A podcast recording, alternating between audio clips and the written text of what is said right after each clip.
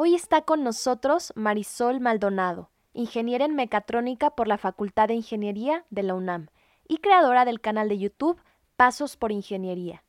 A sus 25 años, Marisol enseña a una comunidad de más de 170 mil personas, temas de ingeniería como estática, electrónica, termodinámica, circuitos, entre otros.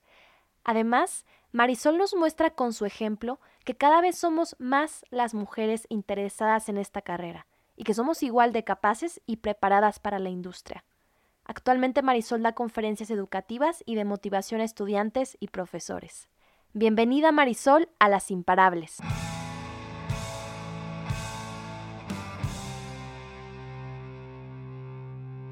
Bienvenidos a Las Imparables Podcast. Aquí tenemos conversaciones con mujeres inspiradoras que nos comparten cómo se hicieron imparables. Buscamos las tácticas, herramientas y secretos que están detrás de cada éxito, para que tú puedas convertirte en la mejor versión de ti. Soy Ale Tejeda fundadora de este espacio para los que somos como el remolino de un tornado. No nos detenemos. Este episodio es para ti, que eres imparable. Comenzamos. Bienvenidas a todas y a todos a este nuevo episodio de Las Imparables. Hoy tengo conmigo a Marisol. Les voy a platicar más de lo que ella hace, toda su trayectoria en la introducción del episodio pero siempre me gusta darles la bienvenida y sobre todo este es nuestro segundo episodio a distancia, un poco diferente a lo que estamos acostumbrados, pero definitivamente esto nos ha permitido acercarnos a mujeres como Marisol. Entonces, estoy muy feliz de tenerte aquí, Marisol. Gracias. No, pues muchísimas gracias por la invitación aquí con las imparables, conociendo este magnífico proyecto que espero que llegue a mucha más audiencia, porque la verdad es que es importante darle voz a todos estos proyectos, todas estas mujeres que tienen un background súper padre y que dices, wow, ¿de dónde, ¿de dónde salieron? Que salgan más. Totalmente. Y justamente por eso te tenemos aquí, Marisol, porque tienes un proyecto bien interesante y me gustaría, antes de entrar como a lleno, porque tengo mil preguntas para ti, ¿no? Pero me encantaría que nos pusieras en contexto cómo empieza. Tú, tú eres estudiante de ingeniería, ¿cierto? Y creo que a raíz de eso comenzó tu canal y demás. Y obviamente ya has ido construyendo muchos más proyectos a raíz de eso, pero para los que no conocen bien bien tu historia, ¿cómo empieza Marisol en todo este tema? No, pues sí. Bueno, un saludo a todas las imparables. Yo soy Marisol Maldonado Olmos y sí, desde chiquita como que era buena en matemáticas, pero sí donde surgió todo fue cuando ya entré a la carrera. Estudié ingeniería mecatrónica en la UNAM y pues a partir como en el quinto semestre comenzó el proyecto que se llama Pasos por Ingeniería, que comenzó con videos en YouTube, donde yo les enseñaba, bueno, les enseñaba y enseño matemáticas e ingeniería en formato videoclases. Y esto surgió porque en quinto semestre yo ya conocía como las bases de la ingeniería y de las matemáticas necesarias para seguir avanzando en diferentes carreras de ingeniería pero sí, muchos compañeros, como veían que yo era la más nerd que se la pasaba en la biblioteca, decían, ay, ayúdame con este tema que no me quedó claro o con este otro. Entonces también familiares eh, y personas cercanas a mí que no eran de la carrera decían, ah, pues tú estudias ingeniería, seguro sabes muchas matemáticas, así que ayuda a tu sobrinito con la tarea de matemáticas, ¿no? y ahí estaba yo ayudando. Y así fue como surgió el proyecto porque me pedían ayuda y al final de cuentas este, dije, si ayudo a mis personas cercanas, y a los familiares, ¿por qué no lo subo a internet para ver a quién más puedo ayudar con este conocimiento eh, que yo pues obtuve a raíz del el estudio de ingeniería? Porque como te mencioné al inicio, yo me consideraba buena en matemáticas, pero al entrar en ingeniería me di cuenta que era buena, pero no tan buena, porque ahí las matemáticas no son tan simples, se empiezan a complicar muchísimo y, por ejemplo, en el primer semestre de la carrera de ingeniería llevamos seis materias todas matemáticas, obviamente cálculo, geometría analítica, álgebra lineal, un montón de cosas, pero es de matemáticas. Así que tú te vuelves loco con tantos números, variables, conceptos y fórmulas. Así que pues yo lo que hacía era agarrar libros de la biblioteca y me iba a mi casa a estudiar y ahí me veías con mi escritorio lleno de libros, de este, cuadernos, papeles, lápices. Entonces, sí me costó muchísimo. De verdad, yo creía que era buena y que se me iba a hacer fácil, pero no. Me invertí muchísimas horas de estudio y dije, ya que invertí todo este conocimiento, todo este tiempo aprendiendo las bases, pues ¿por qué no lo comparto con los demás? Porque al final de cuentas, yo creo que el conocimiento no tiene ningún sentido si no se comparte con los demás y ayudas a todos. Totalmente. yo definitivamente creo que como tú dices, me hizo mucho sentido cuando tú dijiste, bueno, ¿qué tal que ayudo a mi primo, a mi compañero? Pero al final de cuentas, como lo estabas haciendo de manera a lo mejor repetida, ¿qué tal que una persona te preguntaba de cierto tipo de ecuaciones? Entonces, me hace sentido el hecho de grabarlo y que más gente pueda verlo incluso a su ritmo y demás. Y ahorita que, que mencionabas esto, se me venía a la mente, ¿qué te decían tus profesores? O si es que en algún punto te llegaron a ver que de alguna manera pues es como la competencia, ¿no? O, o tu universidad, ¿qué, ¿qué te decían de todo esto? Bueno, al inicio, pues me daba pena. Cuando estaba en quinto semestre, aún me faltaban cinco semestres más para terminar la carrera y me daba pena y no le decía a los demás que tenía un canal, ¿no? Ya para el primer año de, con el canal, dije, ay, sí, todos suscríbanse esto y el otro. Entonces ya como que la generación sabía, los maestros aún no sabían, pero al menos mis compañeritos sí. Y era así como, ay, está rara que invierte su tiempo en vacaciones haciendo videos, ¿no? Porque eso es algo que les quiero compartir que obviamente en la carrera ingeniería es muy demandante, entonces no tenía tiempo para hacer los videos. Pero como buena nerd dije, no, tengo que continuar con este proyecto en vacaciones que son tres meses seguidos y, y uno y cachito en diciembre eh, pues voy a juntar eh, los libros, las materias, voy a hacer un montón de videos y durante el semestre solo edito y los voy subiendo, que ya editar pues los podía hacer como eh, un ratito, al otro ratito, así, ¿no? No tenía que hacer tiempo de, de corrido. Entonces aprovechaba las vacaciones para grabar masivamente, pero que con horario así de esclava. Me levantaba a las 8 de la mañana y a las 12 de la mañana estaba, digo, de la noche estaba terminando, ¿no? Y así todos los días, todos los días no salía de mi casa, amigos. Este, este, tiempo de la pandemia no es diferente para mí porque sigo en mi casa y estoy acostumbrada a eso. Pero bueno, este, y así es como subía los videos y pues ya pues los compartía con mis amigos y sí me veían como raro, ¿no? Por, eh, la chica que hace videos en YouTube. Luego, pues para el segundo año, pues mi canal este, empezó a ser más grande, ¿no? Entonces ya lo empezaron a conocer más personas y ya la, mis compañeros y amigos ya decían, ay, qué padre, tu canal ya está muy grande y no sé qué tanto, ¿no? Y uno que otro profesor sí se enteraba, pero pues no me hacía comentarios. Después de platico que pues entré a la maestría porque estaba en esa decisión eh, de qué hacer. Entré a la maestría en ingeniería eléctrica en el campo de conocimiento de control y, este, y ahí fue cuando el, entré a clases y todo bien, ¿no? La primera semana. La segunda semana que me dicen, a ver la chica de pasos por ingeniería y yo así toda cohibida, porque pasé de un salón de 50 personas a uno como de 15 y dije, no, no, no, no, ¿qué, qué cosa? ¿Cómo es que conocen mi canal? Me di cuenta que la UNAM sacó un artículo donde me mencionaban como un proyecto exitoso. Entonces la UNAM lo, lo, pues, lo puso en su plataforma. Lo y todo, claro. Sí, se hicieron memes, hubo muchos memes eh, de esa nota porque le titularon este, La ingeniera mecatrónica de la UNAM que enseña en YouTube. Entonces eso se volvió viral, ¿no? Y este, pues fue muy llamativo que ya me daba pena, pero pues ya conocían el proyecto. Después, esto pasó hace poquito, en noviembre, ¿no?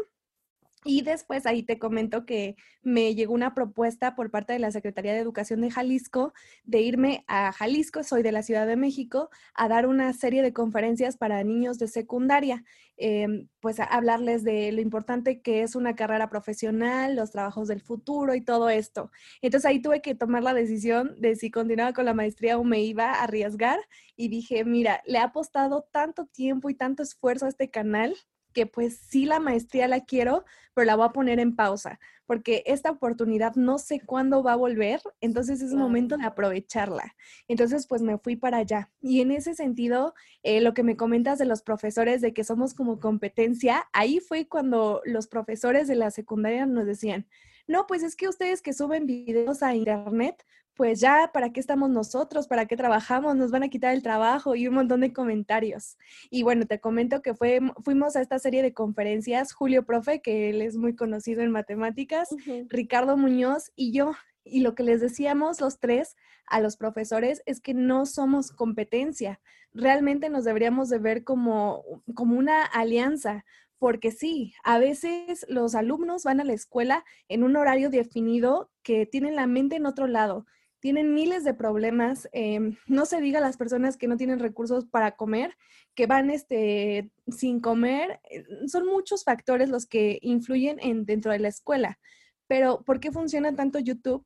Porque llegas a tu casa, ya te olvidaste de, tus problemas y comienzas a hacer tu tarea en el momento adecuado, en el momento que tú decidiste que era como la mejor opción para empezar tu tarea. Y además tienes estas virtudes de que le puedes regresar al video cuantas veces quieras. Y esto poco puede pasar en el aula, decirle al profesor de, oye, regrésate hace 10 minutos que me perdí. O darle, o darle pausa, ¿no? Pausa, profe, déjame anotarlo.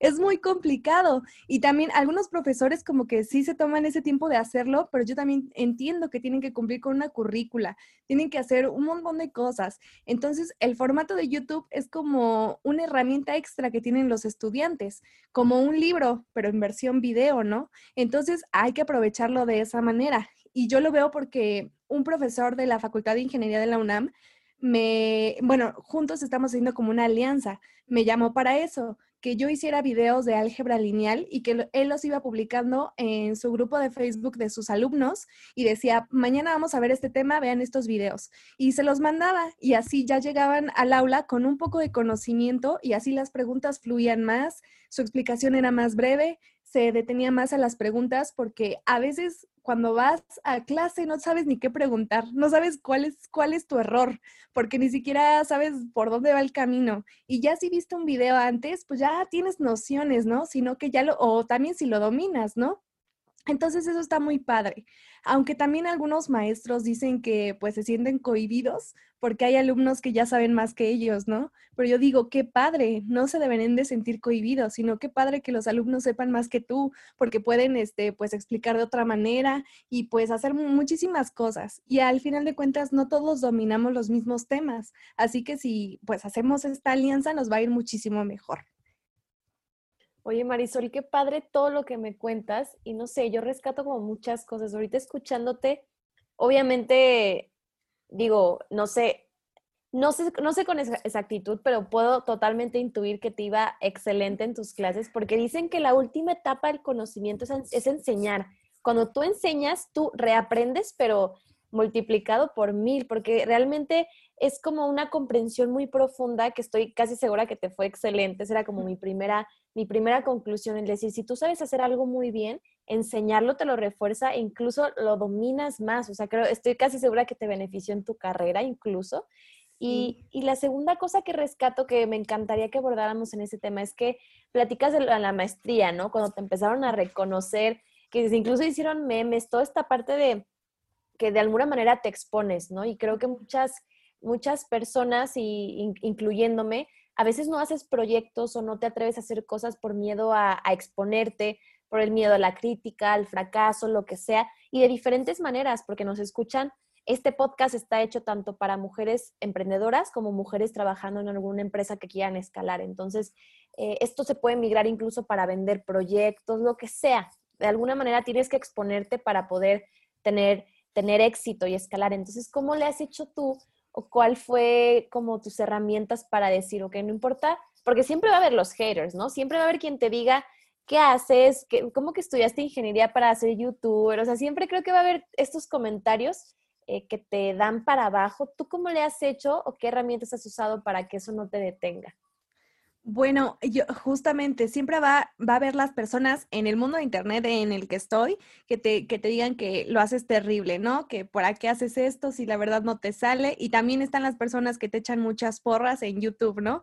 Entonces yo siempre digo 50-50, no te creas ni los que te están tirando para abajo ni los que te están alabando por tu trabajo, ¿no? Porque pues esto es como muy, no, no puedes saber con con certeza qué valor tendrían en realidad, ¿no? Pero lo que yo les digo que independientemente de lo que piensen, ustedes sigan con sus sueños. En mi caso particular, como tú lo mencionas, ¿cómo estudiar ingeniería mecatrónica para terminar haciendo videos de YouTube? Ahorita lo pienso y esa frase digo, qué padre que terminé haciendo videos de YouTube, pero yo no inicié por eso, fue algo que surgió en el camino. Y no solo amigos ni personas cercanas son las que te pueden tirar un poquito para abajo, sino otras personas más cercanas a ti como tu familia e inconscientemente. Por ejemplo, mi familia decir así de, no, pues qué padre que estás haciendo esto por hobby mientras haces tal cosa, ¿no? O este, estás perdiendo el tiempo haciendo estas cosas. Obviamente tu familia te lo dice porque quiere cuidar de ti, obviamente no quiere verte mal, sino quiere que, pues no ve la magnitud que puede llegar tu proyecto. Pero si tú, si nadie más, sabes qué tan lejos puedes llegar, aunque no lo sepas, si te lo visualizas, puedes llegar. Y a lo que yo voy con esto es que no, no se dejen guiar por nadie. Al final de cuentas, por ejemplo, lo de la maestría, de dejarla, era una decisión de esto, aparte tengo beca, porque era becada por mi promedio, ¿no? Una beca que era igual a un salario como si estuviera estudiando ingeniería. Pero yo decía, ok, tengo el dinero, tengo la facilidad ahorita de poder estudiar por mi edad, eh, muchos factores, ¿no?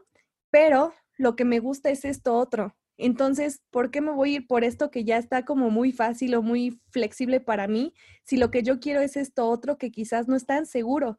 como esto, pero pues sí, lo voy a tomar, ¿no? Entonces, y esas decisiones que tomas conscientemente de lo que tú quieres, pues nunca te vas a arrepentir. Ahorita yo te puedo decir que no estoy arrepentida de haber dicho en pausa la maestría porque quiero irme por esto, porque al final de cuentas es tu decisión. Si me hubiera dejado guiar por lo que decían mis amigos, mis familiares, personas cercanas a mí, pues hubiera tomado una decisión por ellos en mi vida, cuando realmente tenemos que tomar decisiones eh, propias. Y sí, lo que les digo es que amigos también se pueden burlar de tus proyectos, pero no les hagas caso. Con el tiempo vas dándote cuenta que al final de cuenta la única que tienes que satisfacer en tu vida eres tú, ¿no?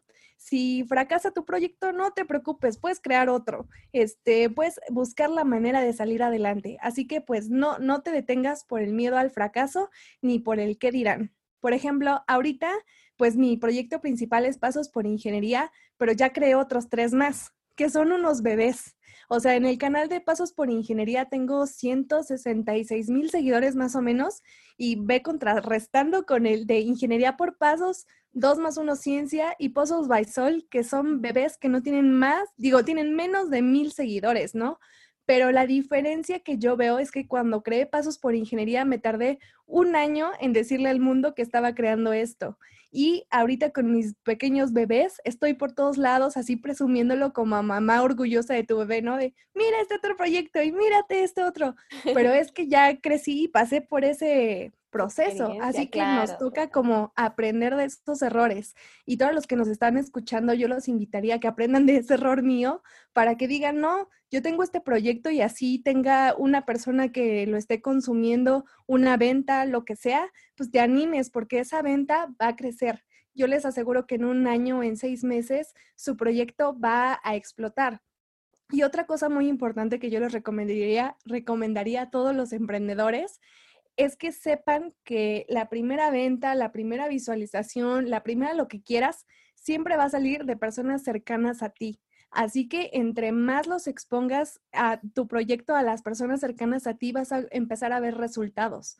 Yo creo que eso es para todos los proyectos, que siempre inician con personas cercanas a ti. Esa red de apoyo que tienes entre familiares y amigos van a hacer que tu proyecto lo vean más personas. Así que pues adelante a exponer este, todos sus proyectos.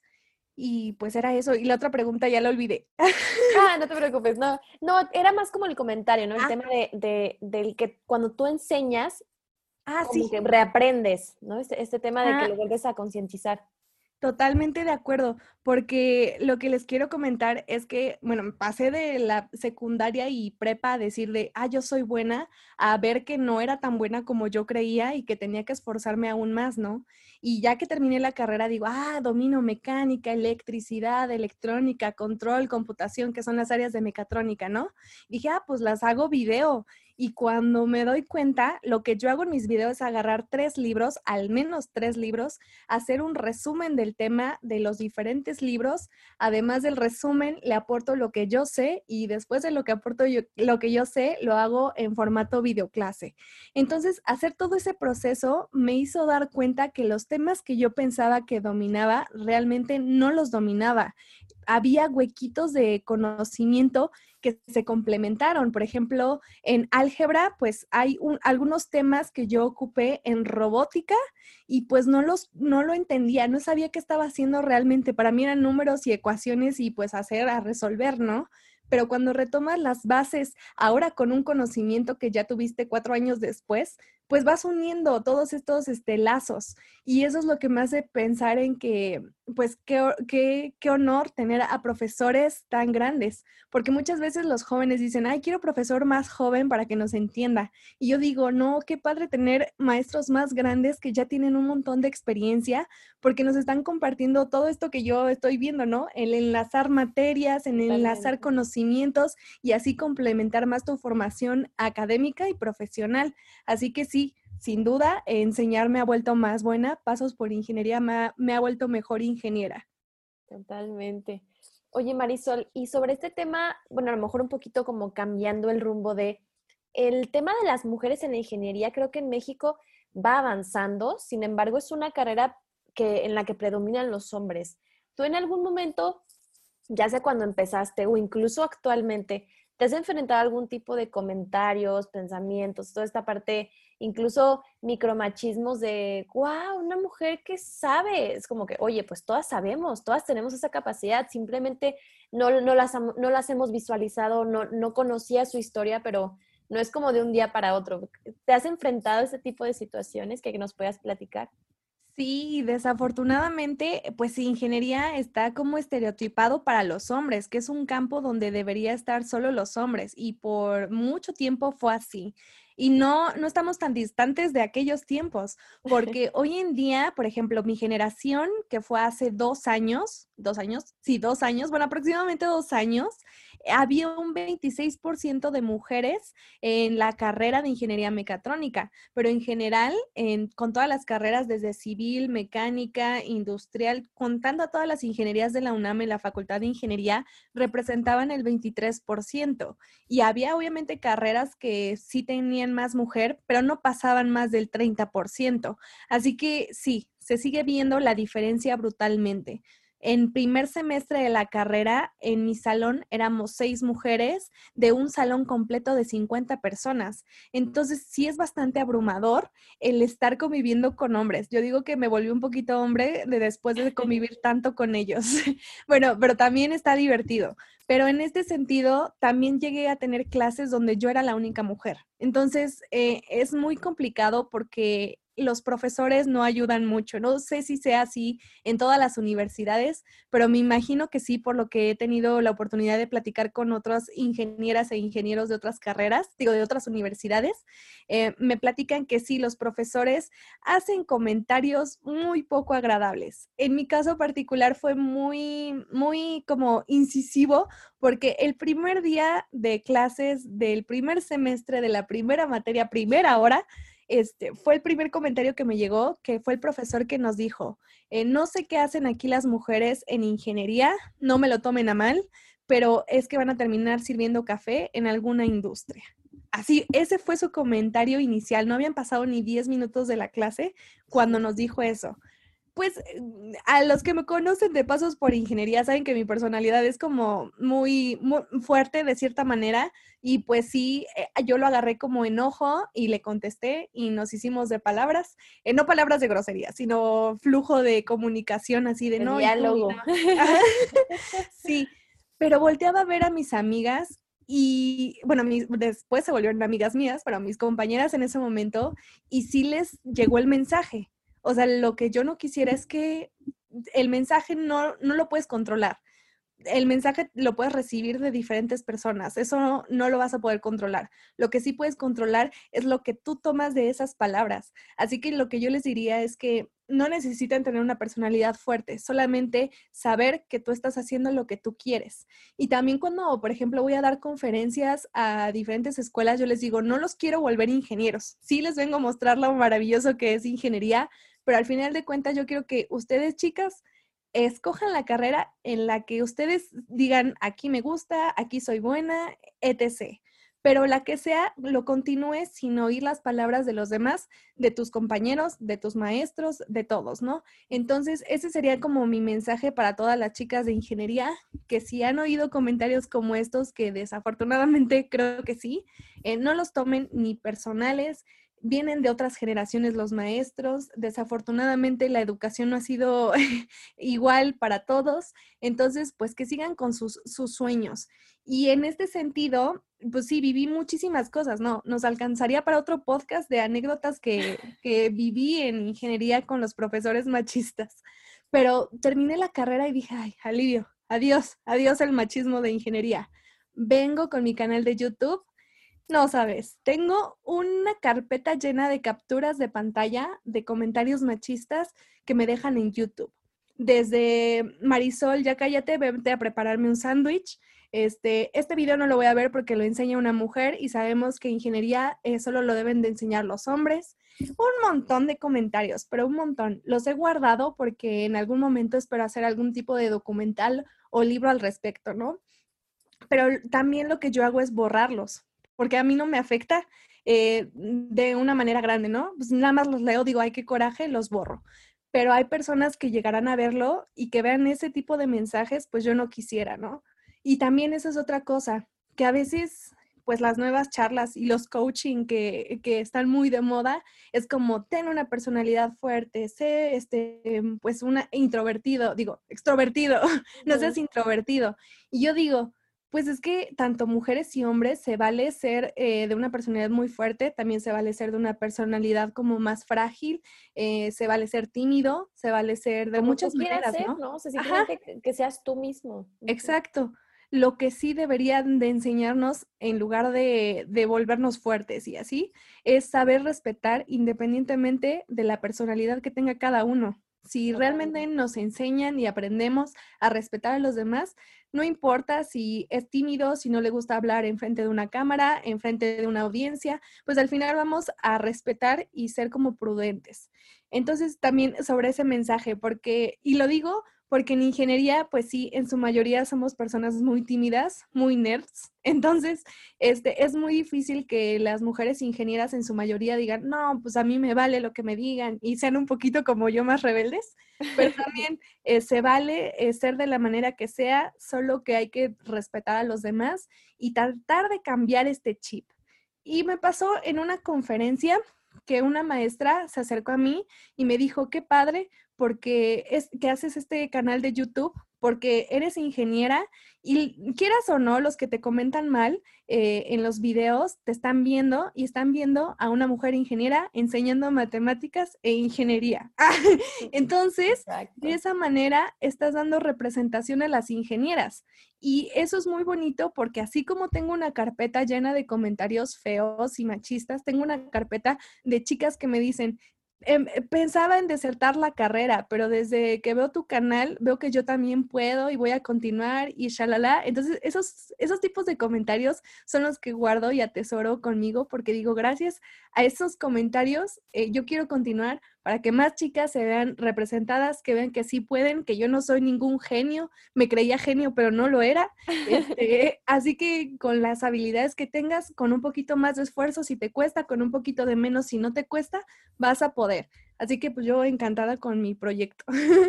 Oye, Marisol, regresándome un poquito, ¿qué le dijiste a ese profesor que te dijo? ¿Te acuerdas? Sí, le dije que no era prudente que dijera esos Ay, yo sí. en el primer día de clase. Oye, levanta alguna duda y Marisol, yo. No es prudente. Sí, no es prudente que haga ese tipo de comentarios para las personas que estamos iniciando, porque es dejas un mensaje tanto a los compañeros de que no nos respeten por estar aquí como para nosotras, eh, que nos hagas pensar que de verdad este no es un lugar que, en el que podemos estar. Y él em, volvió a decir así como, no era por ahí, por eso les dije que no lo tomaran este, a mal, que no era personal. Yo solo se los digo para protegerlas y que en el futuro pues no les, eh, no les cause muchísimo conflicto y que lo tomen. ¿Cuál? ¿No? ¿Cuál no personal? Digo, ¿qué, qué cosa más personal que te digan es? Es como querer excusarte de que es que no, no es machista, pero son micromachismos, son micro cosas que no te das cuenta que sí son, ¿no? Y aparte, por ejemplo, eso pasó en la primera, te digo, en la, primera clase, o sea, como de telenovela, en la primera hora, pero me pasó también al final, el último semestre, eh, pues yo terminé antes de tiempo la carrera porque hashtag nerd, eh, adelanté materias para terminar antes, ¿no? Entonces, eh, terminé antes y hice un diplomado de desarrollo de habilidades directivas para, como opción de titulación porque tenía buen promedio, entonces podría titularme por ese medio. Y pues un día regresé a la facultad para visitar a mis amigos que todavía iban a clases y me encontré con un profesor. Era profesor de mecánica de fluidos. Espero, hay muchos profesores, no estoy diciendo quién. Pero espero que me escuches en este Y me dijo, ah, ya no te había visto por aquí, desertaste de ingeniería. Y le dije, no, acabé antes de tiempo la carrera. Ah, sí, qué padre. ¿Y cómo te vas a titular? Me dijo, estoy buscando personas que hagan eh, su tesis o tesina conmigo. Y les dije, ay, no, pues es que por mi promedio me puede titular por diplomado. Este, tomé un diplomado y pues ya nada más estoy en trámites. Me dijo, ay, qué triste que te hayas esforzado seis meses con un diplomado. Tú hubieras este, hecho el servicio social conmigo porque mis, no, la titulación conmigo porque los de servicio social ya hicieron todas las pruebas de laboratorio y solo necesito a alguien que sepa inglés como tú para que haga como un artículo y la tesina y así llevarme a la del artículo a dar este, una conferencia y exponer el proyecto y, este, y no tenías que hacer mucho. A lo máximo tendrías que haber pasado un mes aquí. Total, si la verdad es que no sé si vas a ejercer, porque aquí te voy a decir que todas las mujeres se embarazan un año o dos años después de la carrera. Y yo le dije, yo así, ¿no? Con mis ojitos feministas, mi rayo feminista.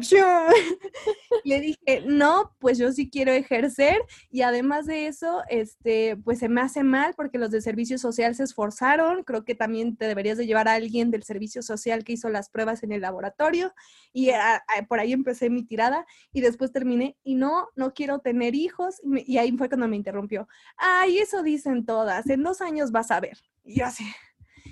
Entonces te digo, desde el día uno hasta el último recibí mensajes, ¿no? Y es muy curioso porque en ese sentido no lo tomo tan enojada. En el momento sí le respondo porque no puedo quedarme callada. Pero imagínate, si no fuera yo, es alguien más que le dicen eso, le parten su sueño. Y es muy complicado, es muy delicado cuando las feministas en la Facultad de Ingeniería empezaron a poner este tendedero, ese tendedero se llenó de cosas, porque tenemos historia para largo. Este, sí hay maestras, desde luego, pero hay, mm, es, una mayoría de hombres y con un pensamiento de hace muchos años que vienen a, de, cierta manera, contaminar a las nuevas generaciones. Hola imparable, soy Ale y en menos de un minuto regresamos con el episodio. Si escuchas Las Imparables estoy segura que eres una mujer que quiere crecer de manera profesional y personal. Quieres que tu impacto sea mayor en cualquier industria, trabajo o cargo que ejerzas. Sabes que tienes todo el potencial para llegar a ser todo eso que deseas. Es por eso que quiero invitarte a nuestra comunidad online y offline de Las Imparables. Somos una hermandad de mujeres que se apoyan, se inspiran y crecen juntas. Esto lo hacemos a través de capacitaciones con expertas, dinámicas en comunidad, mentorías con mujeres imparables, nuestra biblioteca digital de contenidos y más. Te quiero invitar a que te des permiso de volverte imparable y que nos des la oportunidad de acompañarte en ese camino. Entra a lasimparables.com diagonal comunidad para saber más o entra al link de la descripción del episodio. Sé que me escuchas de muchos lugares en el mundo y te tengo una noticia. Me encantará tener una embajadora imparable en tu país. Me encantará tenerte a ti que me escuchas como embajadora de tu ciudad. Gracias por estar aquí y volvemos con el episodio. No, Marisol, qué bruto. Y es que creo que es necesario hablar de estos temas porque se dicen y sí, como que los conocemos, pero no se habla tan abiertamente que, que sí existen y sobre todo más enfatizado en industrias como la ingeniería. O sea, y me imagino que sobre todo dentro de la ingeniería, ingeniería es como que un poquito más más parejas, ¿no? Pero sobre todo creo que en la, tuya es muy específica y, eso pasa en todos lados. Entonces, como tú dices, esto, esto también es como para visibilizar que estés en donde estés, te lo, te lo van a decir y puede que te lo digan, pero como lo mencionábamos hace rato, va a depender de ti, de qué tanto tú puedas convertir ese mensaje eh, mejor en fuerza, ¿no? En fuerza de decir, ¿sabes qué? Tú me decías esto, pero mira, ahora dónde estoy, o sea, que te sirva como gasolina para seguir adelante y no, y no desistir por eso. Y Marisol, me encantaría que nos compartieras eh, sobre todo, bueno, de ti, del proyecto que tienes, de todos los proyectos que tienes, ¿cuál crees que ha sido la lección más grande que te has llevado a tus proyectos? Es decir, si, si el día de mañana se te borrara toda la memoria y dijeras, no me gustaría que se me olvidara esto que has aprendido, de lo que sea, tanto de emprendimiento como lección de vida, ¿qué te, qué, te, ¿qué te llevarías? ¿Qué es lo más fuerte que has aprendido de este proceso que has vivido? Uy, pues yo creo que hay muchísimas cosas. Elegir uno está muy difícil, pero uno que se me viene a la mente es la importancia de compartir conocimiento. Em, pues sí, me di cuenta que el conocimiento, eh, desde lo, me encanta la filosofía, desde los filósofos de antes, pues el chiste era, eh, eh, se encerraban en un mundo donde ellos conocían de filosofía y pues se hacía el diálogo entre ellos y pues era muy cerrado hasta que llegaron otra corriente de, filósofos a decir que era muy importante el socializar el conocimiento, porque al final de cuentas, eh, solo las personas que tenían muchísimo poder adquisitivo eran los que tenían derecho al conocimiento y los demás, ¿qué pasó? Y pues es que realmente el conocimiento no tiene ningún sentido si no se socializa, si no se comparte y si no vas dejándolo a generación tras generación para que pues vayan nutriéndose. En este sentido lo vemos hacia los filósofos de antes, pero lo podemos ver hoy en día. Las investigaciones de ingeniería, de psicología, de todo lo que quieras, también está en un sector así cerrado, que no, no lo dejan libre para los demás. En el caso de la UNAM, está libre para que todas las personas puedan ver las investigaciones que se están haciendo, los proyectos, las tesis, las tesinas. Pero hay muchísimas universidades que lo tienen muy privado porque obviamente piensan, este conocimiento nos pertenece a nosotros y pues si quieres tendrás que pagar por él, tendrás que hacer esto, hacer transacciones de mil y unas maneras. Entonces yo digo, no, de verdad el conocimiento debería de ser libre para todos y eso es lo que me deja mi proyecto de YouTube porque me han dicho, abre tu plataforma en internet con cursos en venta, abre tu, abre tu plataforma en una prepago, abre, o sea, muchas ideas de mm, innovadoras y yo digo, sí, está súper padre que yo ganara más dinero, ya quisiera yo ganar mucho más dinero de esto, pero con, con algo tan delicado con la educación y el conocimiento, yo no lo haría, porque de verdad eh, YouTube se ha vuelto la herramienta para que más personas se acerquen a clases particulares por YouTube, donde no tienen dónde pagar para hacer sus clases, tener asesoría personalizada. Entonces tienen un recurso extra. También yo lo viví en, en la carrera. Comprar libros era muy complicado para mí porque pues no tenía como el recurso. Entonces ahorita que yo veo hacia atrás y digo, esto es manera de compartir lo que sabemos de una manera gratuita. Si necesitas internet, si necesitas otro, otro tipo de cosas, pero se vuelve un poquito más accesible que quizás antes en solo los libros, en solo en, en las academias, en las universidades. Entonces eso es lo que más me llena a mí, saber que estoy como aportando un pedacito. Y al final de cuentas, yo el día de mañana, espero que no, coronavirus, toco madera, wait, madera. madera. Yo no esté, eh, mis videos continúan. Lo que yo aprendí lo va, va a estar eternamente ahí para todos, para todos los que quieran aprender, los que quieran superarse, porque sí, ahorita también en esto del emprendimiento, muchas personas dicen, pues no necesitas estudiar tal cosa porque puedes dedicarte a tal otra cosa. Pero yo les digo, eso es totalmente cierto y es algo que de verdad cualquiera puede aprender de cualquier cosa si tiene las ganas y todo esto, pero también se necesita mucho recurso e impulso debajo. Entonces, por ejemplo, cuando fui con la Secretaría de Educación a Jalisco a recorrer pueblitos a, las secundarias, yo no podía llegar con ese mensaje, porque ese mensaje quizás lo, lo, entienda la mayoría de la gente, pero no la que no tiene acceso a Internet, la que de verdad tiene que ir a un café Internet. Y si yo le digo, deja de estudiar, emprende, haz esto, no, eh, para ellos sí es muy complicado y tener eh, formación académica les va a dar como un escaloncito para tener algo seguro. Entonces, ese mensaje no es para todos. Sí, los que tengan esa oportunidad, háganlo porque es maravilloso, pero los que no, sigan estudiando, que el conocimiento sí es un camino muy importante y que quieran o no, les va a servir en su vida. Así que es muy respetable los que sí puedan emprender y hacerlo por sí solos, pero también a los que no, échenle ganas a los estudios, que pues gracias a los estudios puedes mejorar tu calidad de vida. Totalmente. Y justamente una invitada nos decía, Marisol, que el, el tema del de este tabú del emprendimiento que nos meten tanto que a fuerzas todos tenemos que emprender, emprender, emprender. Y la realidad es que no es para todos y no todos son felices emprendiendo y es muy válido. Las empresas necesitan personas entregadas a su, trabajo, capacitadas, con esta alma de servir, activas, así como necesitan emprendedores que hagan esas empresas. Entonces yo también estoy 100% de acuerdo que no, no es para todos, pero no significa que está mal. Creo que hemos romantizado el hecho de sí, el emprendimiento, lo máximo, lo máximo no es lo mejor ni lo peor. A final de cuentas, cualquiera de esos dos se tiene que seguir capacitando para ser mejor, totalmente. Y ya para pasarme a las preguntas que le hago a todas las invitadas, Marisol, ahorita tocamos el tema de la educación y me encantaría saber, tú viendo todo nuestro panorama actual, el tema del COVID y demás, cómo ha venido a acelerar todo, todo lo que estábamos viendo, lo, lo vino a acelerar por mil. ¿Cómo ves tú el futuro de la educación? O sea, ¿tú cómo lo visualizas y cómo, cómo ves hacia dónde va Marisol junto con, ese, con esa par, con esa tendencia? Ok, eh, ah, pues es algo sorprendente, evidentemente también triste y catastrófico, pero de todo lo malo se puede como obtener lo mejor. En este caso se está viendo que las clases en línea son todo un éxito.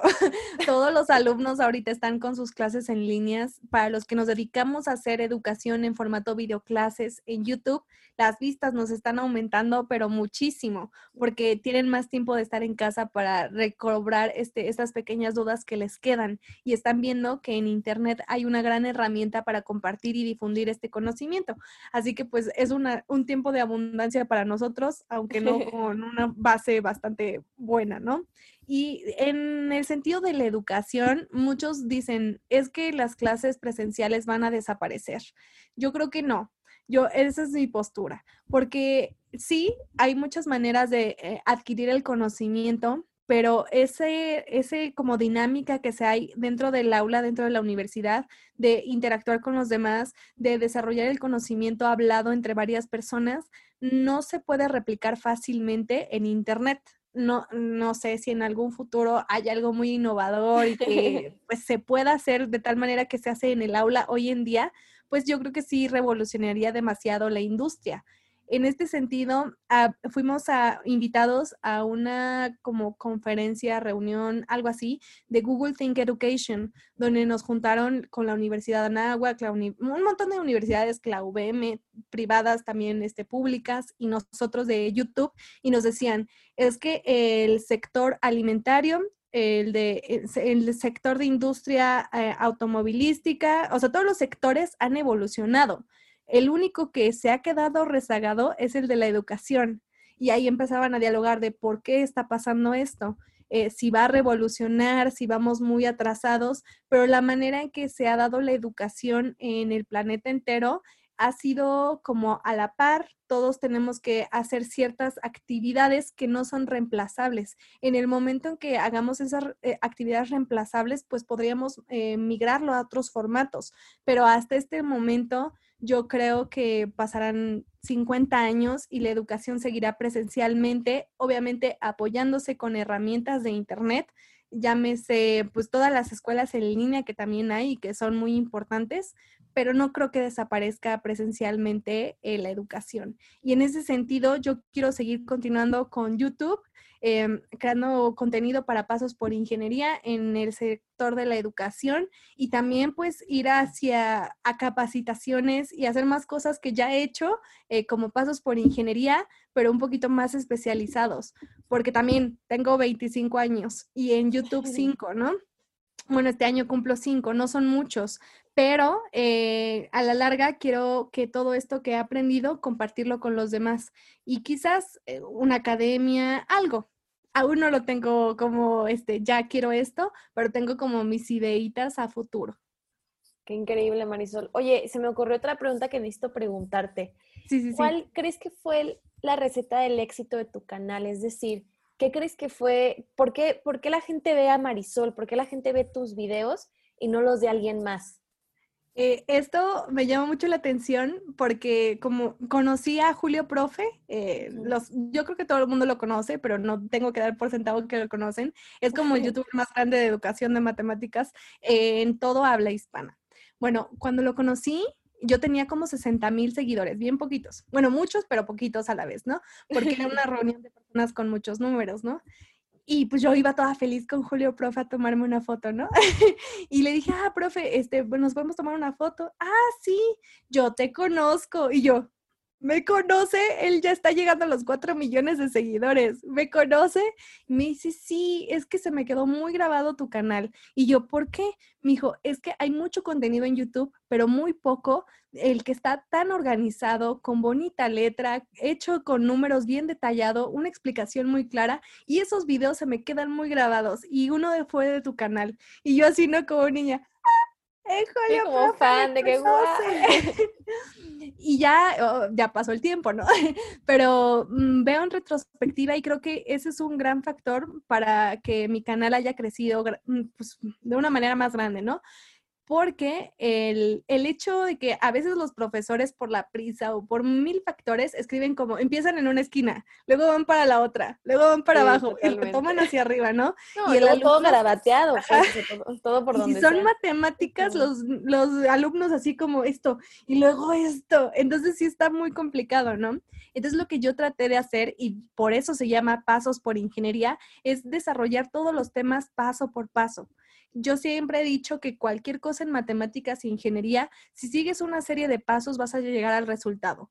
Entonces yo por eso le puse pasos porque al principio era paso número uno tienes que hacer esto, paso número dos tienes que hacer el otro. Y así me iba, me iba derechito hasta el resultado. Y si replicas esta recetita con lo que tú tienes, te va a salir el resultado.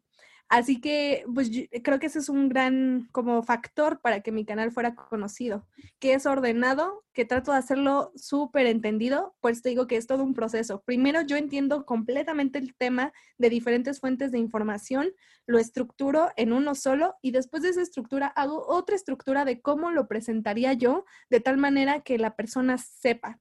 Y muchos, otro como otro factor para que mi canal como que haya crecido es que mm, hago lo que no todos los profesores hacen. Por ejemplo, tú pasas a, secundaria y los profesores te dicen, no te voy a repetir esto porque ya lo debiste de haber visto en primaria. Pasas a prepa, no te voy a repetir esto porque esto ya lo debiste de saber en secundaria. Sí. así se va, ¿no? Entonces, el alumno que quiere saber, pues dice, ya me perdí desde secundaria, ¿qué hago, no? ya qué hago aquí, mejor me voy, ya va. sí, y lo que yo hago es explicarles todo, o sea, no les explico, o sea, sí, de verdad, soy la, muchos lo han escrito, eres la Dora, la exploradora de la ingeniería, porque explico que lo más mínimo hasta lo más complicado.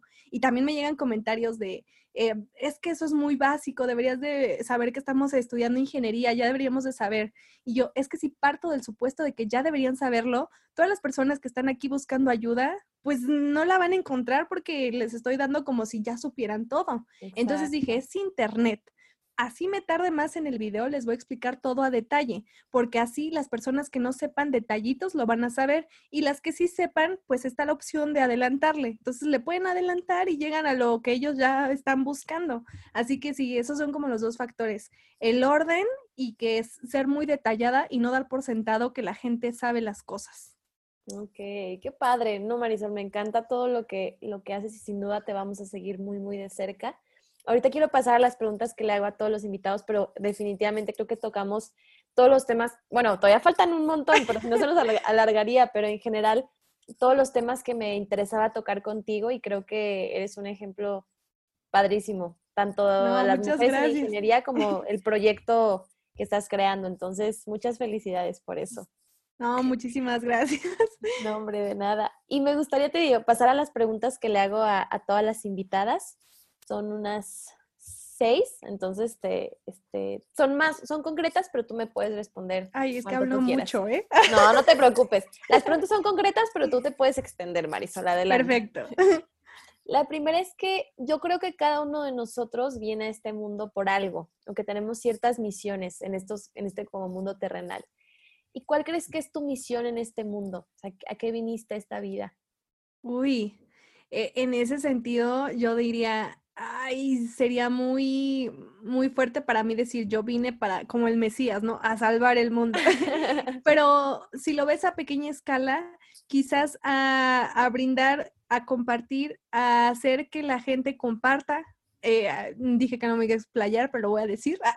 no, adelante, adelante. En este sentido de replicar lo que está pasando en el aula, creé un grupo de WhatsApp que se llama Pasos por Ingeniería, donde la idea dije, yo estoy compartiendo lo que sé, pero a veces no me da el tiempo para compartir todo, ¿no? Tengo que hacer los videos estructurados, ¿no? Entonces hay que la gente suba sus problemas y no quiero que se, que se los resuelva yo, porque qué sentido tiene, ¿no? Yo les hago las tareas en ese caso, ¿no?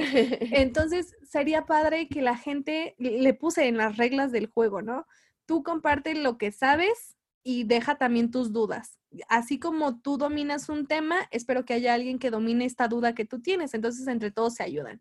Y pues funcionó. Y en, en ese sentido, si haces ver a la gente tu filosofía de tienes que compartir lo que sabes. No se vale ser el ñoño del salón de yo sé todo, yo voy a sacar 10 y tú cero. No. Si eres el que más sabe, pues eres el que tienes que más compartir con todos, ¿no? Para que todo el mundo vaya como a su ritmo, pero ayudándote contigo y etc, etc. Entonces, me empecé a ver como yo toda chismosa viendo en el grupo, ¿no? A ver quién contesta, ya hay una duda, a ver quién contesta. Y que contesta alguien, ¿no? No, pues se resuelve así. Y yo así de, no, esto está fracasando porque lo resolvió mal. O sea, lo intentó, pero lo hizo mal. Y yo comiéndome mis manitas de, no, no te crees nada, Marisol, déjalo fluir. es un grupo de trabajo, ¿no? Y alguien más, eh, pasaron como una hora, y alguien más subió así, escrito en dos hojas, lo que él resolvió, tomó foto y lo escribió, y dijo, creo que estás mal, a mí me salió esto, ya lo verifiqué y no sé qué tanto. Y el chico que le había contestado, ay, tienes razón, tuve ese error, muchas gracias. Y el que puso el post de la duda, ah, muchísimas gracias por apoyarme y no sé qué tanto. Entonces, Tal, vez algunos son muy egoístas eh, cuando son estudiantes de, no, yo sé, no te voy a decir este secreto que yo sé, ¿no? Entonces, de esta manera replicar que la gente comparta lo que sabe, esa ha sido como mi misión hasta este día de hoy y creo que pues ahí trato de aportar mi granito. Era perfecto.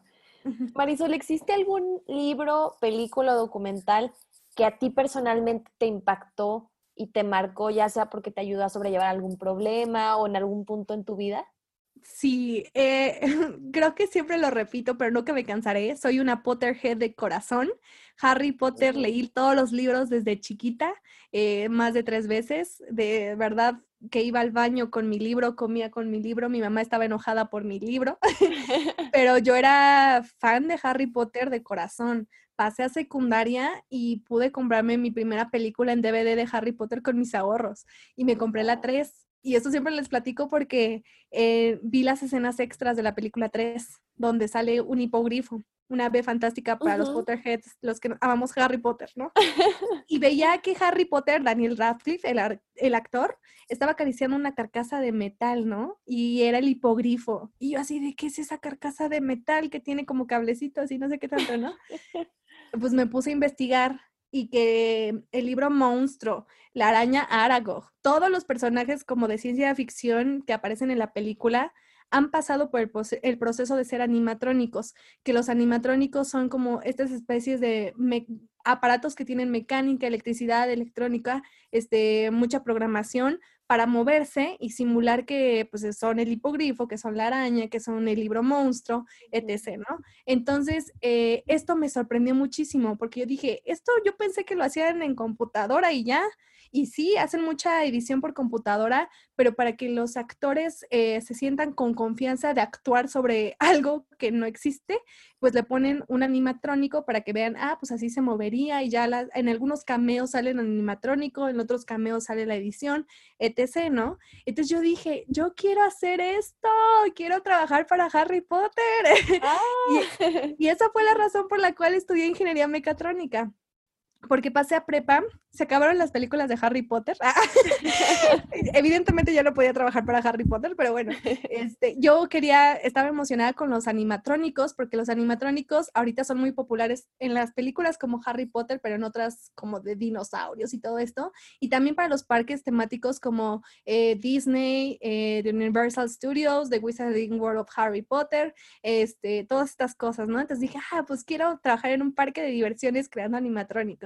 Y pues busqué qué carreras podría estudiar para pues conocer más de los animatrónicos. Y sí hay algunas licenciaturas aquí en la CDMX donde hablan de animatrónicos, pero con unas colegiaturas muy altas que pues mi familia me dijo, hacemos la posibilidad de pagártelo. Y yo, sí, pero no es mucho esfuerzo y esto, ¿no? Entonces busqué en la UNAM y vi todos los planes de estudio de ingeniería y me encantó mecánica, me encantó electricidad y este y encontré mecatrónica. Y en mecatrónica era mecánica, electricidad, electrónica, computación y control. conjugaba todo aquí voy a ser aquí animatrónicos. y pues esa fue decisivo para mí, Harry Potter, porque por Harry Potter me volví ingeniera mecatrónica. ¡Wow! Y por eso estamos aquí, o sea, raíz de, como que te gustó, qué chido. Definitivamente. Yo también recomendaría, fíjate, los libros, las películas, independientemente de todo eso que trae de trasfondo, son, son padrísimas, a mí también me encantan. Entonces, qué padre, Marisol, qué padre historia. De hecho, una de mis preguntas que ya después se me fue por el tiempo, era ¿qué, ¿a qué te querías dedicar si no tuvieras el canal? Yo creo que definitivamente a esto, ¿no? ¿O ya cambió? No, totalmente. ¿Totalmente sí? Sí, en parques de diversiones trabajando, haciendo animatrónicos. Qué chido, súper bien. Marisol, ¿nos puedes platicar cuál ha sido el mayor éxito, y lo digo entre comillas porque ya vamos a cambiar esa palabra, esto es muy subjetivo, pero nos gusta decirlo éxito. Platícanos cuál ha sido tu mayor éxito o logro que has tenido hasta el día de hoy. Puede ser personal o profesional, el que tú lo consideres. Y en el momento en el que te diste cuenta que estabas viviendo ese éxito. Uy, pues más, como lo dices, es muy complicado eso del éxito, pero quizás viviendo un sueño, un logro en la vida, este, sin duda fue haber abierto pasos por ingeniería, porque en, no, no había salido nunca del país, de México, y gracias a Pasos por Ingeniería me invitaron a Brasil. Entonces, el hecho de conocer a personalidades del Internet que, que yo no, nunca pensé que conocería, que sí admiraba, pero nunca en persona, este, fue un sueño para mí y me di cuenta que el Internet es la herramienta más grande del mundo que conecta a muchísimas personas. Entonces, sí, creo que YouTube en general, porque gracias a eso pude salir del país, conocí a muchísimas personas, he crecido profesionalmente, me he establecido económicamente, entonces sí, creo que, ah, es que son muchas cosas eh, como logros, pero que sí giran alrededor de YouTube. Muchos me dicen, ¿qué tal y YouTube desaparece como plataforma? Si desaparece, pues bienvenida a la desaparición, pero yo hasta el día de hoy estoy muy agradecida con todas las cosas que me ha dado. Qué padre. Oye, Marisol, y por el otro lado, ¿cuál crees que haya sido el mayor aprendizaje o fracaso, pero nos gusta llamarlo más como aprendizaje, que has tenido hasta el día de hoy? Que nos puedas compartir, ya sea profesional o personal, y en el momento en que te diste cuenta de, ay, esto, esto es, es un gran aprendizaje en mi vida. Uy, eso está muy complicado. Nunca he pensado en algún fracaso, pero o sea, lo que se me vino a la mente, no creo que sea el más importante, pero el que se me vino es este que muchas materias de ingeniería yo dije, yo para qué estudié ingeniería, esto no era para mí y este y lo veía como el, quizás por eso lo estoy mencionando, yo lo veía como el fracaso más grande de voy a reprobar. Nunca reprobé una materia, yo era muy exagerada, pero pero sí era así como el fracaso de pensar, ¿para qué estudio ingeniería si no soy buena en ingeniería? pero creo que todo el mundo pasamos por ese lapsus en nuestra carrera de no soy buena en esto, pero realmente sí eres buena, solo estás pasando por una dificultad, ¿no? Pero fuera de eso, otro fracaso no se me viene, ¿eh? Pero qué padre. No, digo, a final de cuentas es como, como, como tú decías, ¿no? En el momento en que para uno puede ser, por ejemplo, nos han platicado de fracasos o aprendizajes desde que le cerraron la empresa desde que fracasó todo el proyecto hasta que, oye, fue un fracaso a lo mejor dudar de mí, ¿no? A lo mejor dudé por un segundo que no podía hacerlo, pero M aquí, y M con mi canal, y M con mis proyectos. No, eh, a lo mejor me estás entrevistando en una época de abundancia que no veo todavía. Quizás en unos años ya diga, ah, mira, aquí era el fracaso. No, pero está increíble. Y, y no necesariamente tenemos que tenerlos, pero definitivamente, por ejemplo, aprendizaje nos has dado un montón a lo largo de, de la entrevista. Entonces, Definitivamente sí, no te preocupes, con eso es más que excelente. que siga la abundancia, que siga la abundancia. Gracias, gracias. Yo también espero, que ya me puse preocupada. Oye, Marisol, ya, bueno, faltan dos preguntitas. La, la, penúltima es, si tuvieras la oportunidad de tener a Marisol de 10 años allá al lado tuyo, ¿qué le dirías? Uy, ahí sí le diría que, que no se crea que no es suficiente. Creo que por mucho tiempo pensé que no era suficiente para, para la escuela, no era suficiente como amiga, como hija, como mil cosas, ¿no? Y son como, eh, cosas que se te quedan en, la mente que te van de verdad obstaculizando por siempre. Y quitarse esas ideas a temprana edad me hubieran quizado ser más como, más como soy ahora. Antes era muy tímida, entonces yo creo que también era muy tímida por lo mismo, que me sentía muy insegura de mí. Si de verdad le diera la confianza a Marisol, yo creo que llegaría a hacer aún cosas más grandes desde temprana edad, ¿no? Entonces, en ese sentido, también les quiero decir a todos los que tienen como esas dudas de, ay, es que no, no puedo ser como tal persona que admiro porque me falta tal. No es cierto, esa persona hace lo mismo que tú.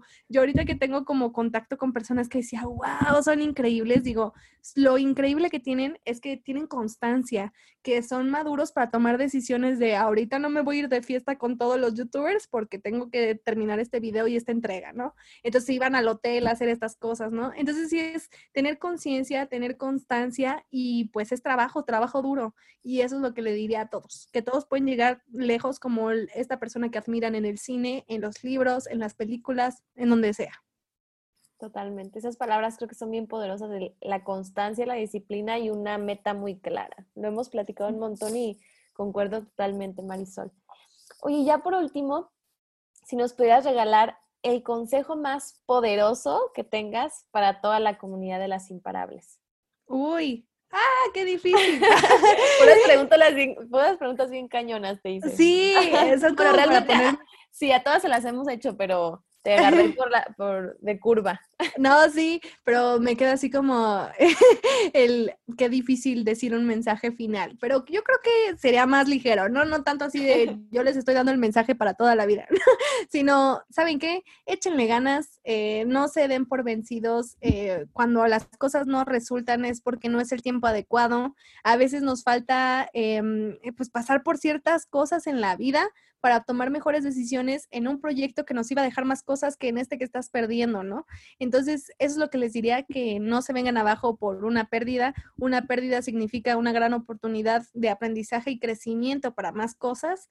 Y pues en esencia es que, así como yo, yo no soy una persona extraordinaria, pero sí soy imparable, porque eso sí, eh, soy muy juiciosa, me ponen un obstáculo, yo veo dos oportunidades más, siempre estar pensando adelante de las cosas, ¿no? De ahorita pues no tengo, no sé, desde lo más sencillo, no tengo una laptop, ah, pues tengo un celular, aquí lo hago. Este, ver la salida, en lugar de ver un problema, ves más salidas, así que ve más afuera de lo que tienes al alcance para llegar a lo que realmente quieres. Y que pues les echen muchísimas ganas, que de verdad les vuelvo a repetir, no soy fuera de lo común, lo que he logrado ha sido por trabajo y constancia. Eh, de verdad, cualquiera puede terminar una carrera si profesional, si se toma el tiempo adecuado para sus estudios, cada quien tiene su tiempo, no busquen en internet en cuánto tiempo aprendo matemáticas, no, porque cada quien lleva un proceso diferente, así que si yo pude, ustedes también pueden sin duda. Perfecto. Pues muchísimas gracias, Marisol. Nos gusta acabar ya los episodios diciéndoles el por qué, el por qué las consideramos imparables, específicamente yo porque estoy aquí contigo, pero estoy segura que, muchos van a, van a coincidir conmigo.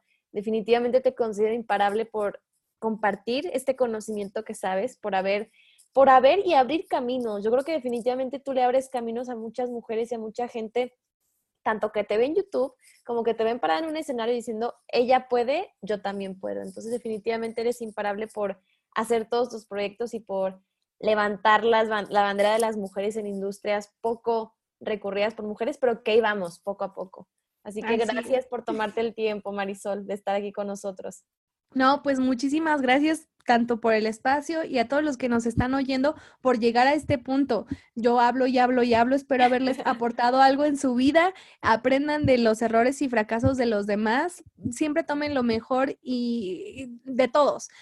Voy a tomar otro espacio para decir, hay muchos que dicen, de este profesor yo no he aprendido nada y yo les digo, error. Ustedes vean hasta cómo se para enfrente del aula, cómo habla, este, cómo se viste, lo que sea puedes aprender de todas las personas. Si te enfocas en lo negativo, pues quizás tenga cosas más negativas, pero algo aprendiste de esa persona. Así que pues tomen todas esas herramientas para nutrirse ustedes y también sean conscientes de que las personas que dicen yo soy self-made, pues no es tanto, porque realmente todos ocupamos de todos y la persona que diga que de verdad no nadie lo ha ayudado para llegar a donde está, yo creo que no ha tenido esa conciencia de ver cuánto ha aprendido de tanta gente, porque la gente es la que nos hace llegar a quien somos hoy en día y a lo que podemos proyectarnos en el futuro. Así que así como nosotras dos imparables, ustedes también los quiero ver imparables. Ay, qué bonito mensaje, Marisol. Muchas gracias. Oye, no te pregunté, platícanos dónde la gente te puede encontrar.